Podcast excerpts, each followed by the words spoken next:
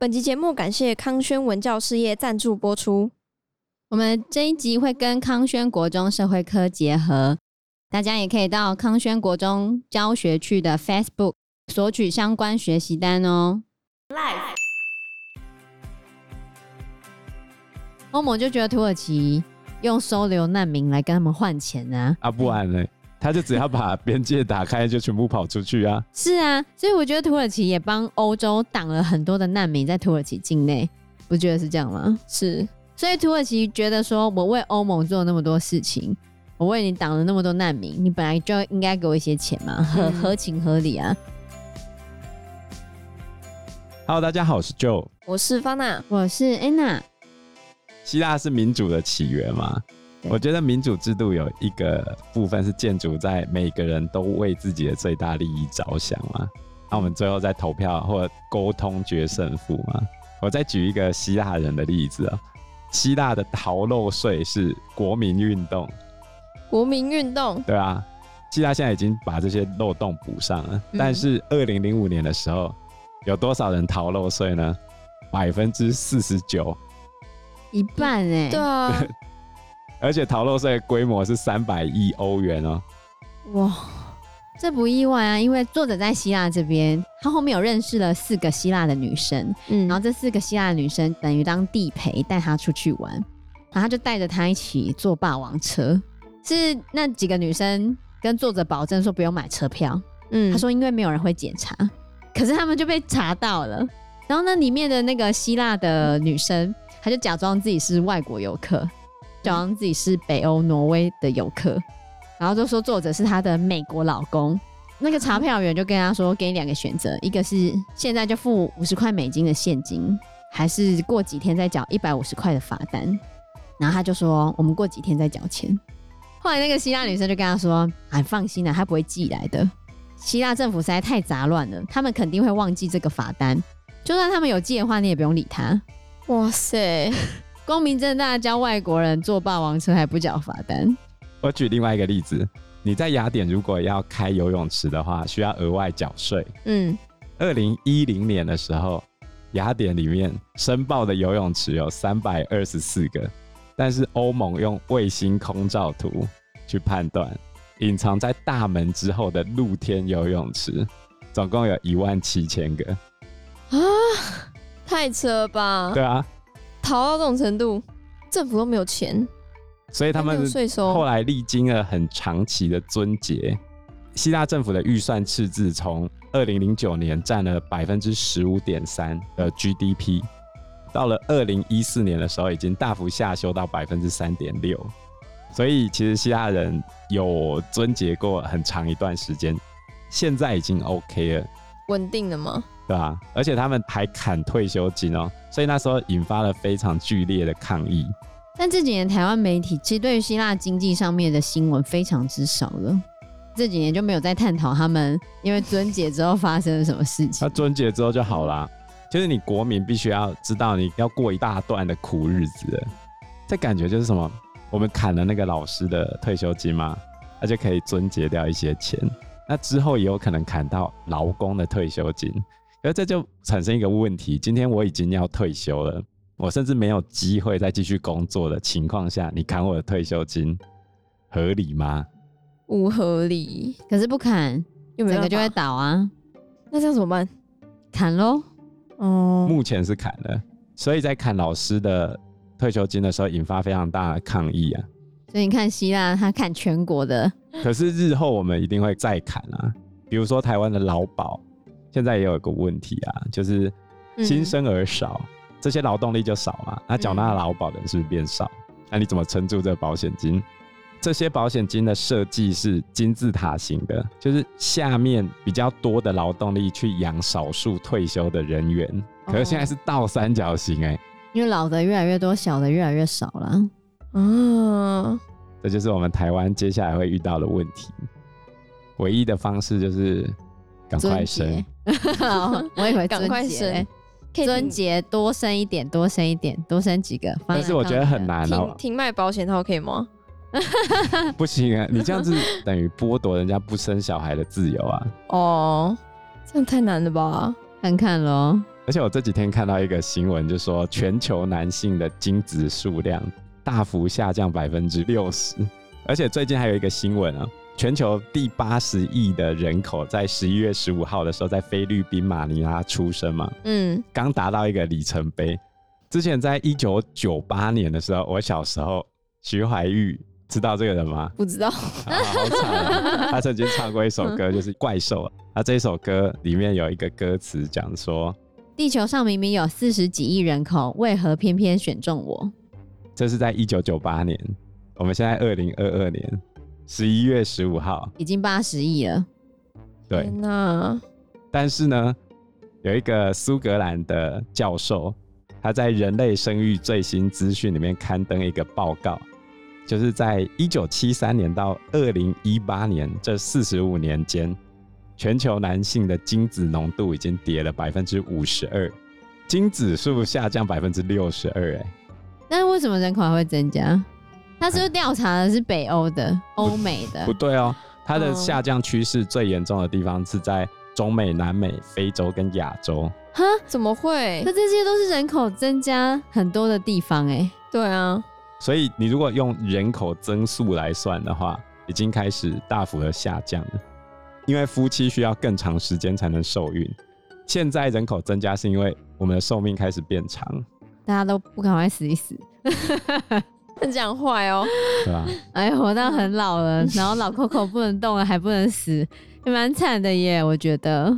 对啊，我觉得一切都是源自于生育问题啊。现在吗？其实我们设计的一套制度，是建构在我们人口会不断上升的。可是实际上，地球人口已经太多了。你说太多，但是还是没有爆掉啊。只是你会过得越来越不爽而已啊。也不一定啊，因为蛮多国家还是过得越来越好啊，也没有越来越不爽啊。不然为什么希腊人整天要跟人家吵架？对，你看，还有保加利亚，它的西北边是阿尔巴尼亚嘛，北边是北马其顿，然后东北边是保加利亚，它跟保加利亚关系也不好。怎么会？因为它跟保加利亚。有因为领土发生过很多的争执，有边界的争议。对，然后最后一个是土耳其，它跟土耳其也是。方娜还记得吗？本来是东罗马帝国那边是以希腊为中心，嗯，对不对？后来东罗马帝国被谁灭亡了？土耳其，鄂图曼土耳其。哦，所以后面希腊其实被鄂图曼土耳其统治了很多年。嗯，我是文明的老祖宗，你凭什么来统治我？希腊最后终于独立了嘛？独立之后，他就跟统治过他们的土耳其关系很不好。而且现在还有叙利亚难民问题啊！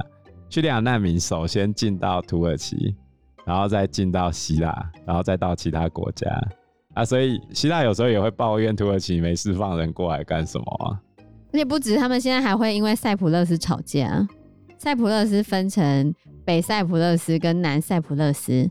南塞浦路斯呢，比较多希腊人，北塞浦路斯比较多土耳其人。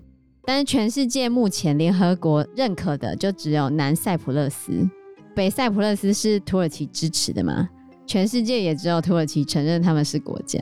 然后我们现在还在因为这个起冲突，你还没吵完啊，到现在哦，现在进行式啊，真是吵不完哎。对啊，所以你看，他怎么跟周围的国家都不合，相处的都很不好？然后当地的希腊人是说，他们有点排外，而且排外的这个英文字其实就是源自于希腊文。他们恐惧失去自己的身份，他们恐惧失去自己的文化。希腊人恐惧失去自己的生活方式，因为他们真的就失去过，嗯、就在被土耳其统治的那一段时间。可是那好久以前了。可是就是被殖民过啊。他们被统治了很多年呢。鄂图曼统治希腊人一直到一八二一年宣布独立为止哦，然后后来希腊人在一八三三年建立君主政权，可是这个君主政权也没维持到一百年，后来又变成军人独裁统治，然后再变成共和国，大多数时间都是蛮不稳定的，所以后来那个菲利普王子，就是后来伊丽莎白二世她老公啊，嗯，才会离开希腊。所以作者觉得，希腊为什么会加入欧盟，其实就是西方世界在二次大战之后要求希腊加进来的。因为其实原本就是苏联开始把他的手伸到整个欧洲大陆的时候，希腊其实也差点要落入苏联的手掌，只是西欧的那些国家非常强力的说服希腊留在他们的领域里面，最后苏联才叫希腊的那个共产党算了算了，你就回来吧，然后就把希腊交给欧洲，然后希腊才会变成是西欧的阵营。在感觉上，我们觉得它是民主西欧，嗯，对，但实际上他差一点点，他差一点点，对，他差一点点，就是落入东欧的手掌心中。嗯、但作者还是觉得，以地理位置来说，他就东欧，他是东欧。可是我觉得他就跟大家都吵架，对啊，也许他心理上觉得自己不算了，但是欧洲国家真的对希腊算很好。比如说给他们办奥运，啊、给他们面子啊，然后把他们留在欧盟嘛。嗯，即使他们很靠腰，他们二零一零年的时候还欠债三千亿欧元呢、欸。三千亿，你知道什么概念吗？如果以三十块来算，就九兆呢、欸，超多。所以作者觉得希腊人有一种自我膨胀的感觉。嗯，我觉得大家都看在他祖先给他面子。对对对对对对对。就觉得希腊人很喜欢缅怀古帝国，嗯、就他们是西方文明的起源。他觉得他们太会自我陶醉，一直在讲以前。对对对，作者是这么认为的。他们以前真的很伟大。对，因为他就觉得希腊一直在被提醒说：“哎、欸，你看你们祖先创立了西方文明呢，哎、欸，你看你们土地诞生了很多伟大的哲学人物，哎，哎，你们是人类史上最古老的语言的发源地，哎，哎，你们超棒的。”现在这一代呢？嗯，现在。嗯，就他们一直在复习他们祖先的丰功伟业，已经过去了。哎、欸，你课本现在也在学他祖先的丰功伟业啊？是没错啊。欧洲史一开始就他祖先的丰功伟业。你一直在读那些丰功伟业的时候，你的灵魂开始腾云驾雾，有没有？好像哦，快要升上天堂了。可是你看到今天早上的报纸之后就，就嗯，掉回地面，掉回现实。对啊，不是啊，他们的祖先可能都是混血半人神啊。如果以这个奥林匹斯神话来说，落差很大，落差很大，是，所以这就是作者我觉得他很毒舌的地方，但我觉得就很中肯。对啊，对，他觉得希腊人是自我形象的受害者，因为走去希腊里面都是那些古希腊人吗？没有穿着着那个希腊神话里面的衣服，然后都是俊美的人，然后这边希腊的雕像，你以为是那样子吗？嗯，并没有，大概是这个概念。他在这边问了一个希腊人啊，那个希腊人他其实曾经住在德国，在德国住了七年，嗯、后来他回到希腊了。他对希腊的评价很低哦，然后他觉得这个人很好笑，因为你是希腊人，你在德国住了很久，然后再回到希腊，然后一直在批评希腊，那你干嘛一直留在这边？他说，所以你到底喜欢希腊什么？因为他觉得希腊很不尊重专业，嗯、因为德国是非常重专业的，重专业的，他是水电工。他在德国那边工作，他可以得到蛮高的薪水。可是回到希腊，他的薪水很低。他就是觉得希腊的工作很糟糕。所以作者问他说：“那你到底爱希腊的哪里？”说：“大自然呢、啊，大自然很美。我们有一些全世界最美的地方。”对。但是他说希腊的政府很烂，希腊的人很烂，希腊经济很烂，其他都很烂。我觉得真是太有趣了。然后希腊的女生也没那么夸张啦。他至少都走过这欧债危机，我觉得他们肯吃那么多年的苦，他们从二零一零年开始爆掉，甚至差一点导致欧元区瓦解，一直到现在十二年之中走过来，他们已经过了十二年的苦日子，哎，至少他们没有破产。你看斯里兰卡都破产了，哦，真的很惨。对，他至少还没有破产，还有救回来。对啊，虽然欧洲帮了很多忙，但是希腊人自己肯勒紧腰带过日子也是重点啊。他们没有讲的那么烂啊，所以他们还是想要恢复他们古希腊的荣光。但作者其实对于希腊，我觉得他评价没有很好。他觉得希腊还是跟他的其他的国家一样，有点机能失调。机能失调就是都经济不是很好，景气有点低迷。虽然大家感觉都快要没钱了，可是大家还是非常的乐观，笑容满面，整天出现在咖啡馆跟酒馆里面，若无其事。对，还是可以活得蛮开心的。嗯，不过希腊至少还有他们祖先的留下来的本，对，那些古迹。可是我觉得疫情对他们也是有冲击啊。他们今年也举办了好几次大罢工，都是抗议通膨跟收入的问题啊。我觉得观光业对他们影响太大了，所以他们政府又只好继续撙节，他们就更生气。不过希腊政府在二零二二年，就今年五月份的时候，那时候疫情还没有这么好的时候哦，他们在五月份已经完全不管防疫，全力拼观光，希望可以从五到十月份赚一波观光财。所以那时候他们是完全不看疫苗证明，也不用搓鼻子，也不用快筛，任何都不用。问题是有乌俄战争啊！哦，是啦，所以他们通膨现在还是难以控制的。哦，对啊。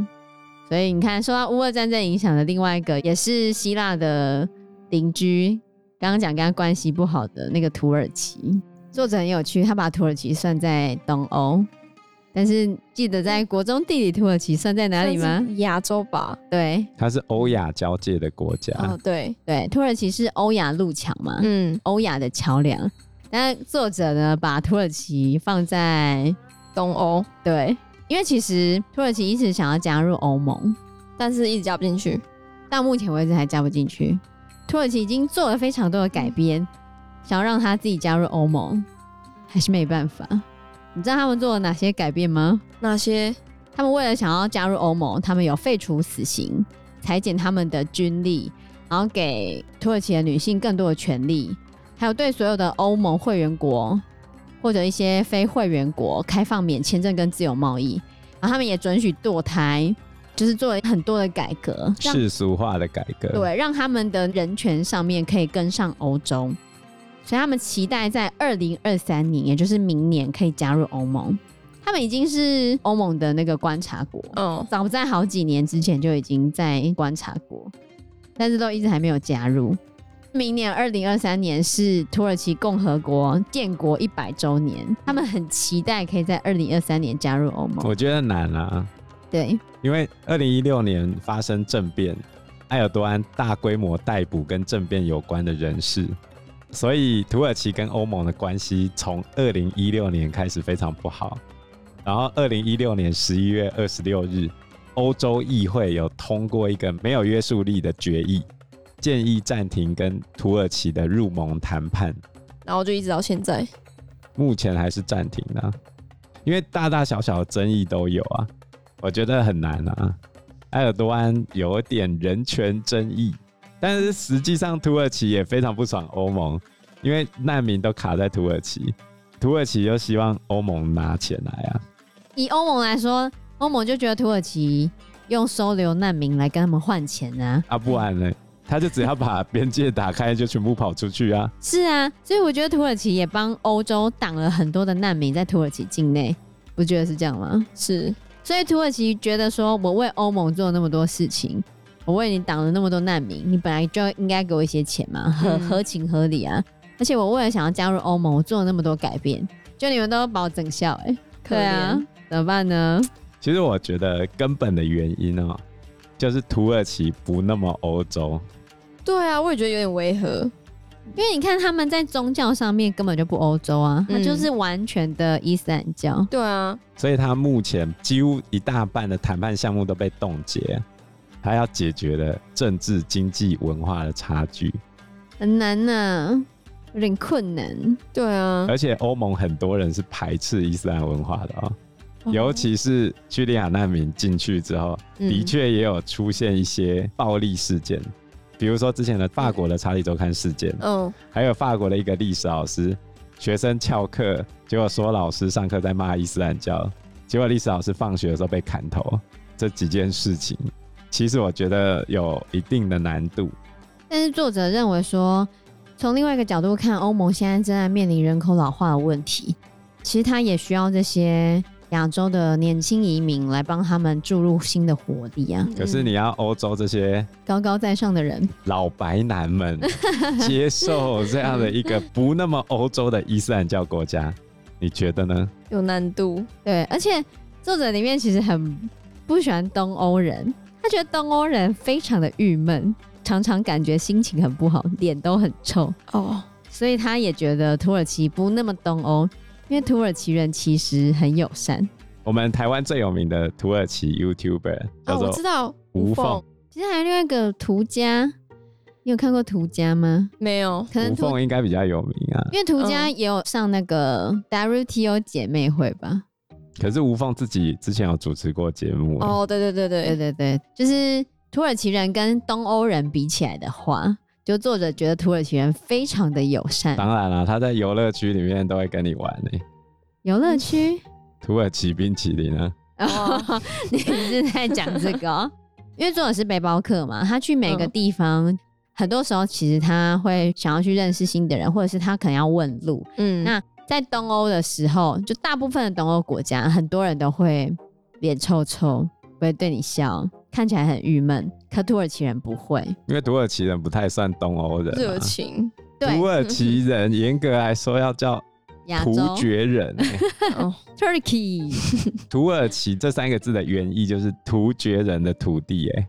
所以他觉得，当其他东欧国家坚决抵抗东欧的标签的时候，土耳其反而却想要拥抱东欧，因为东欧国家都不想承认自己是东欧，东欧就好像是比较落后，经济比较差，比较 low，哎，发展比较慢。但是土耳其人却一直想要靠近，对对对，我觉得这就是有点，他觉得自己想升级成东欧人，再从东欧人升级成西欧人，哦，种族歧视。我觉得有种族歧视。因为时间关系，我们这一集节目就到这边喽。有任何的建议都可以在留言区告诉我们，或者是直接在 Facebook 或者是 IG 私讯我们，我们都会回应你哦。喜欢我们节目的话，欢迎按赞、订阅、加分享。如果喜欢我们今天的内容的话，也欢迎赞助我们一杯咖啡的钱，让我们可以走得更长更久。谢谢大家，谢谢大家，拜拜，拜拜，拜拜。